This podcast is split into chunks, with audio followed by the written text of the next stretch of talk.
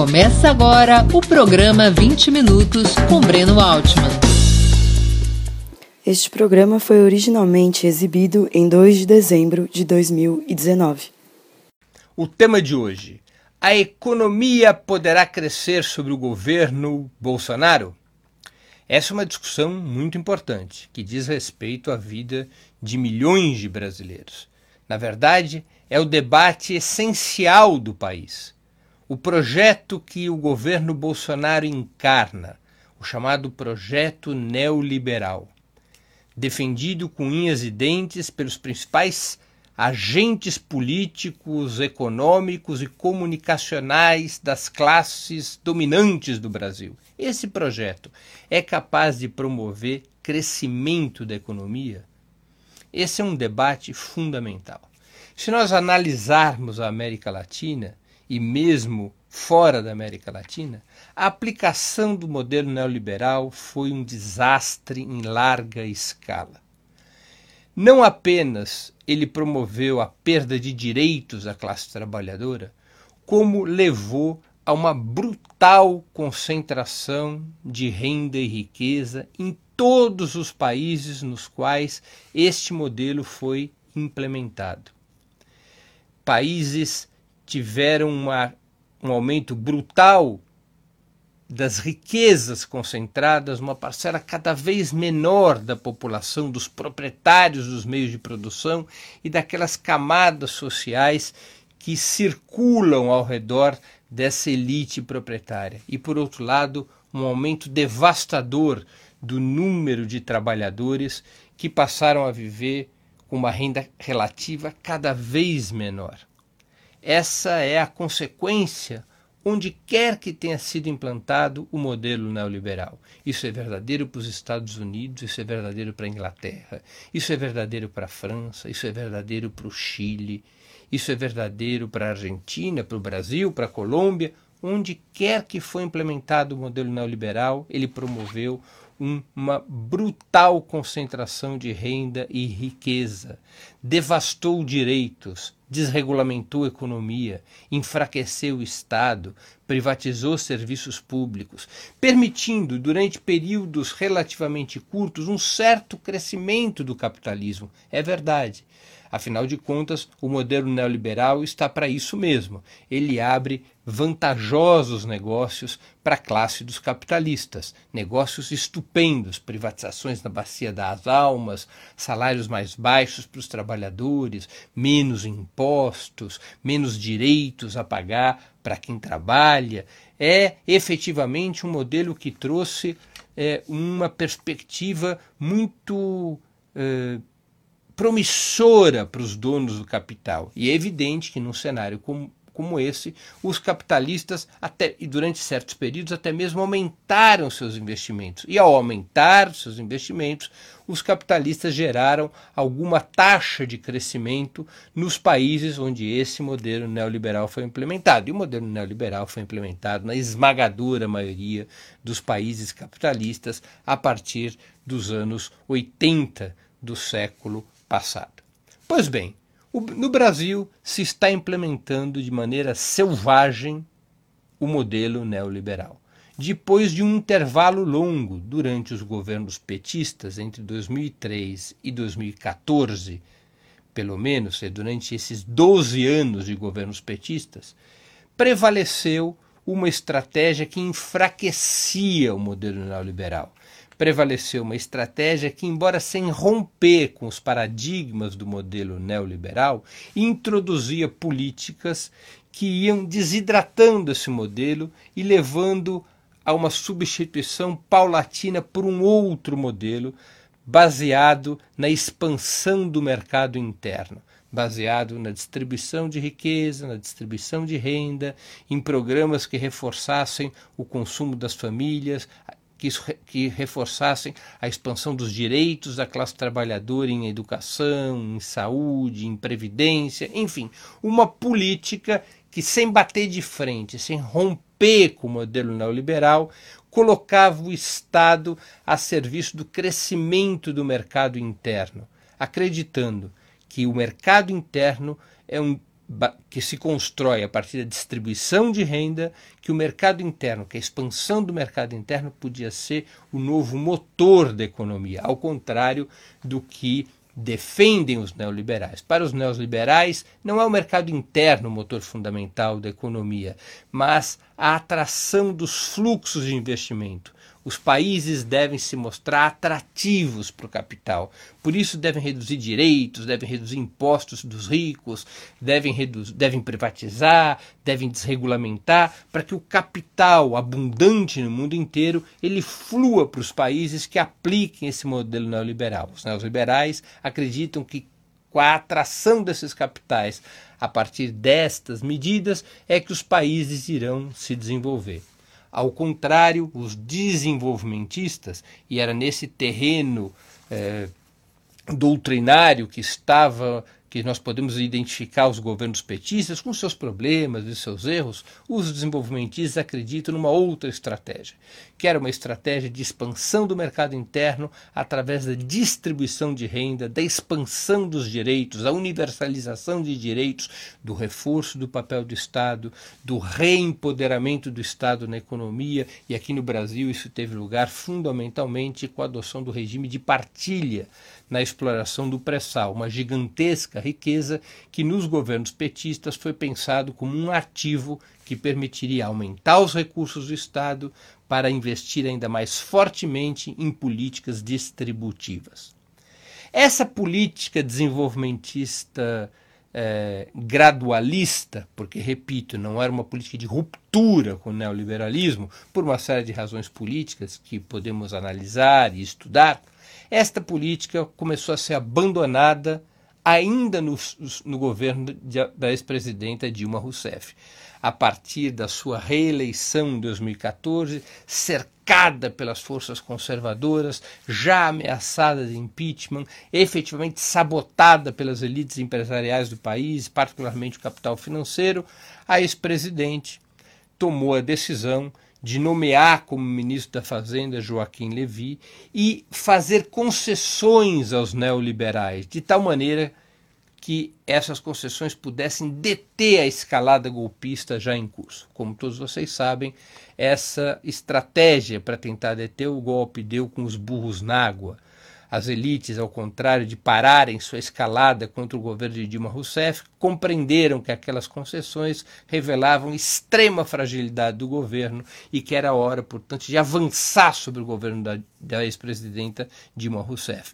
Por outro lado, essa estratégia de concessões aos neoliberais teve resultados muito ruins na economia já no ano de 2015, aprofundando a recessão que já vinha se desenhando desde 2014, aumentando o desemprego e politicamente provocando muita confusão, desânimo e desorientação no seio da classe trabalhadora.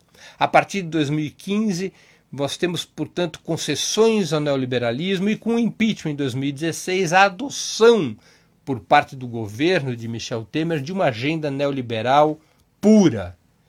E o país, portanto, passa a é, organizar sua economia sob o comando de um outro modelo econômico, não mais a orientação econômica desenvolvimentista dos governos petistas entre 2003 e 2014, mas sob uma orientação neoliberal dura que era defendida pelas forças que derrubaram a ex-presidente Dilma Rousseff. Essas forças eh, estiveram encarnadas no governo Michel Temer e essa mesma política neoliberal é continuada com o governo Bolsonaro. O governo Bolsonaro defende exatamente o mesmo programa econômico do governo Michel Temer, propondo inclusive sua radicalização.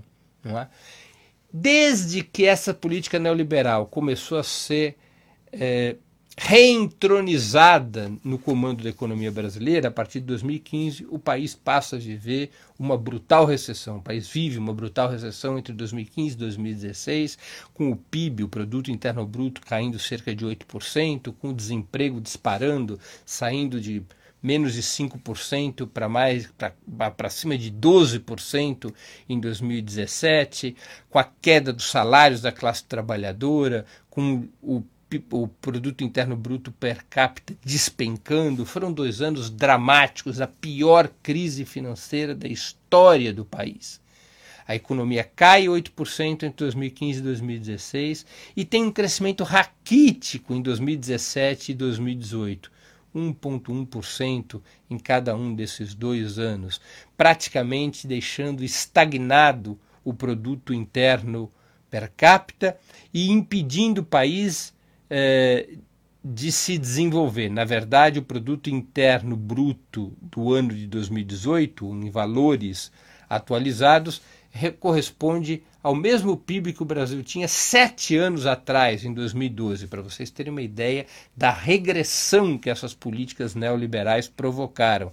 O Brasil hoje, em 2019, entrou no ano de 2019 com o produto interno bruto que tinha em 2012. São sete anos de recuo na economia brasileira.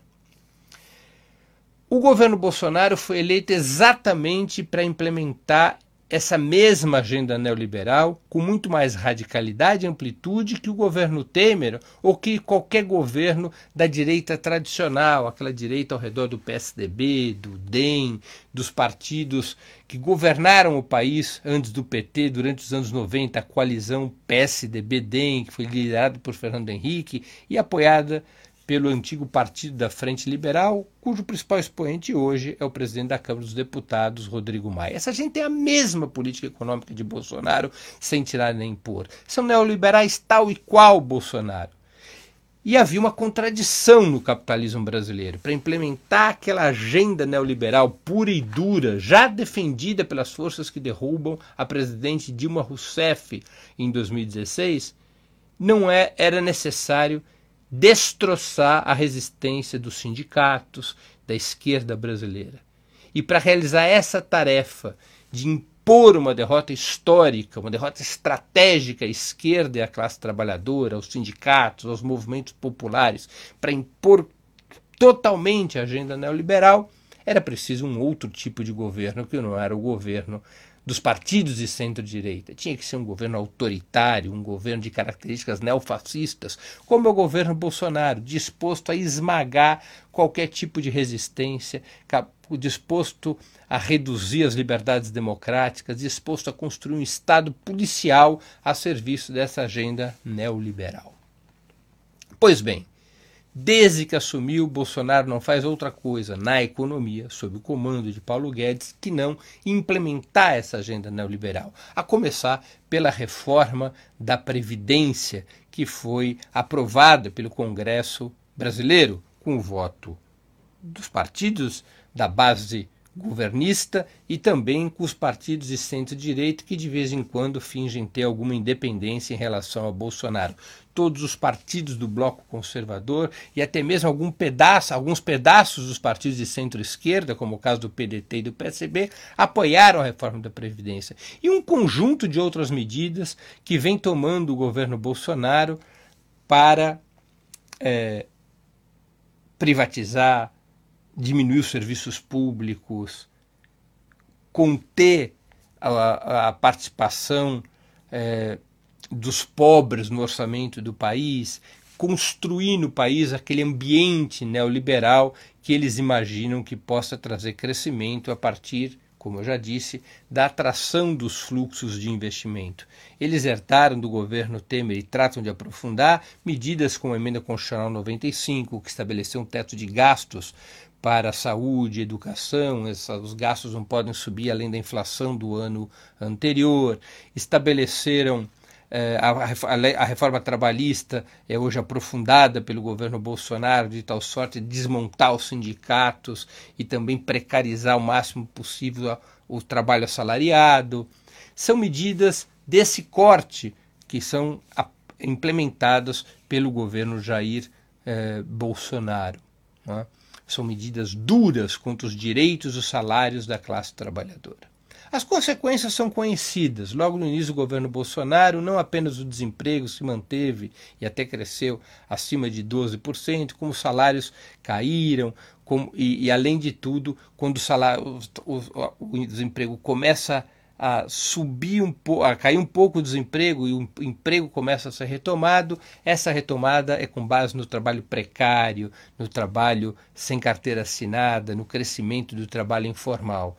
Nos últimos três anos, o trabalho informal, por exemplo, cresceu de 38% para quase 42%, é um crescimento de 10% do número de trabalhadores informais, para vocês terem uma ideia do que acontece na economia do país.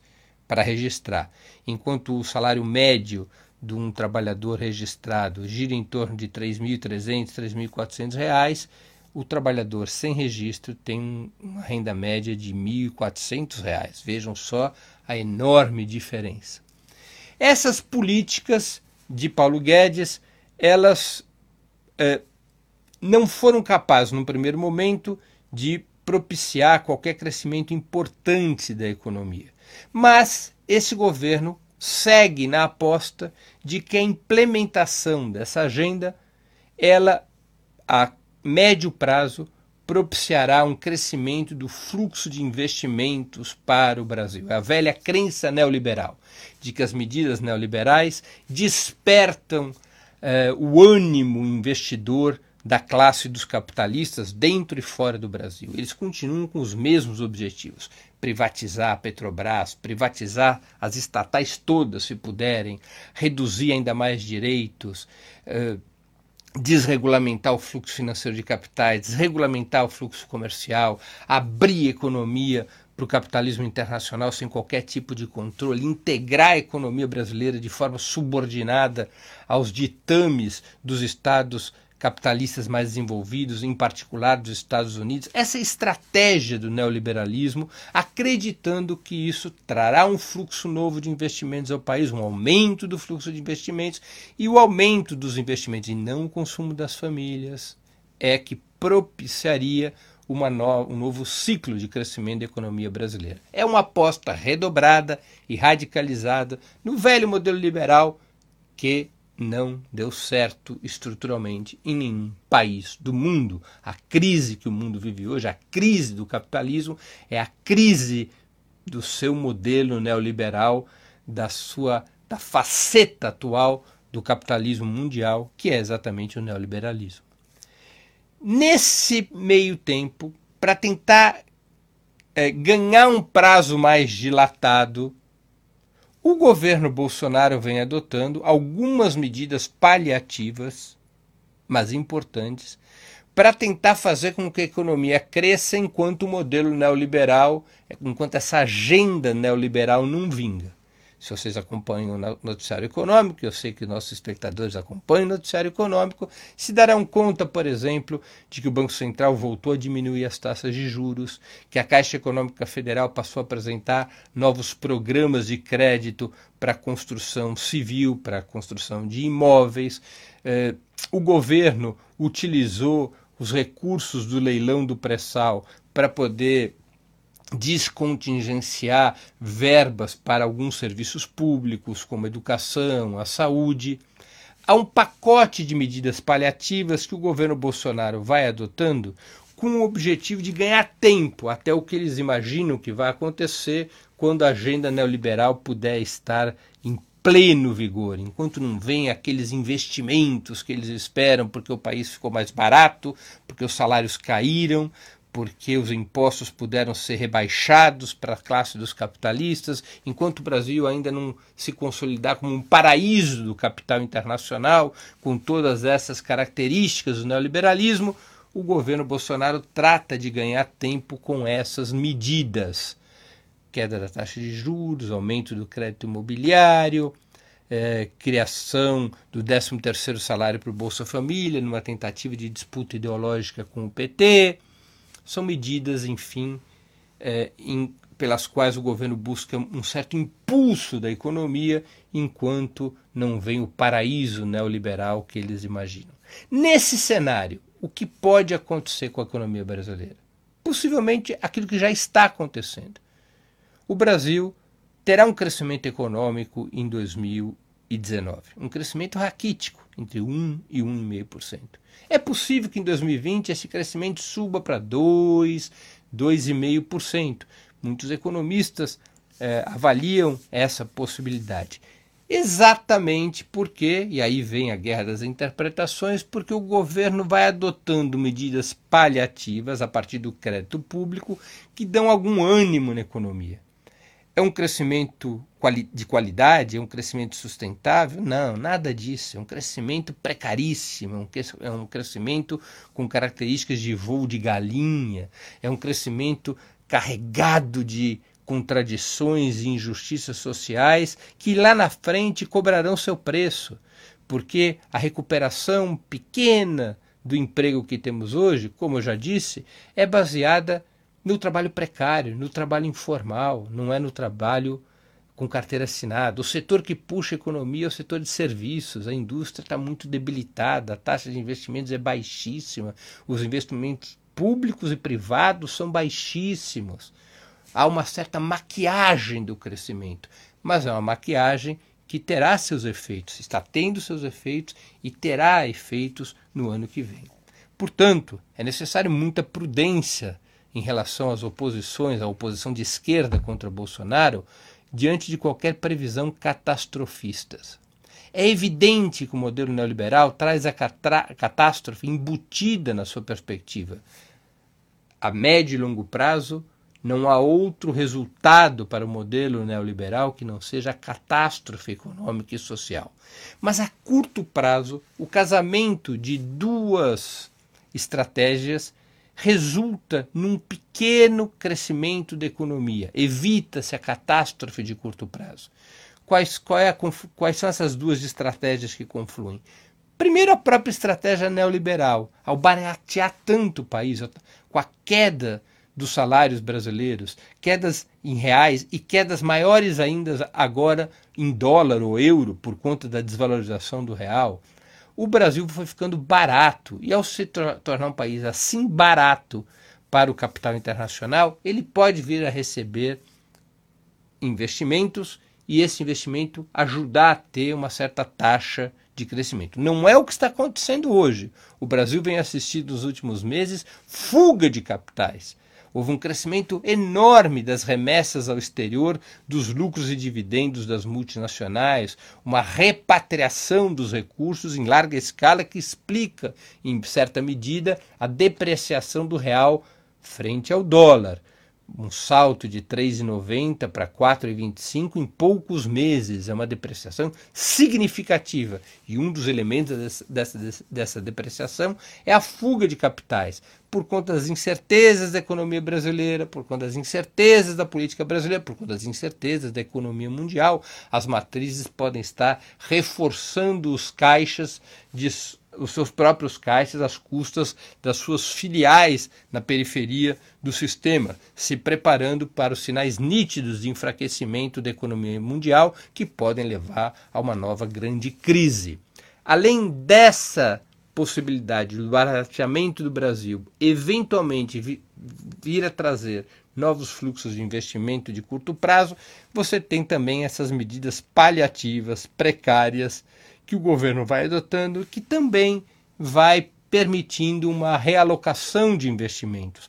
Como o país vive um processo recessivo muito longo, os ativos e os salários caíram de preço, capitalistas nacionais, um pouquinho que sejam incentivados pelo governo, podem resolver ampliar seus investimentos em setores determinados, como tem acontecido na construção civil. O principal setor a carregar a economia brasileira hoje é o da construção civil por conta da queda da taxa de juros, da expansão dos créditos da Caixa Econômica Federal. Então, o cenário que está desenhado para nós é um crescimento fraco, um crescimento baseado na, na, precarização do trabalho, um crescimento baseado em uma situação artificial, mas um crescimento bem moderadinho, bem fracote, mas um crescimento que se estenderá entre 19 e 20.